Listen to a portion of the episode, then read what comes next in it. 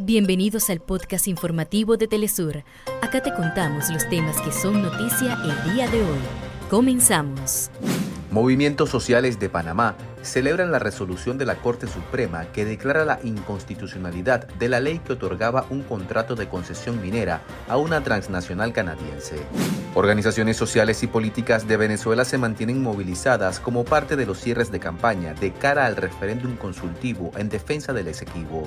En Cisjordania ocupada continúan los reencuentros entre familias palestinas tras la liberación del quinto grupo de menores y mujeres que permanecían secuestrados en cárceles israelíes.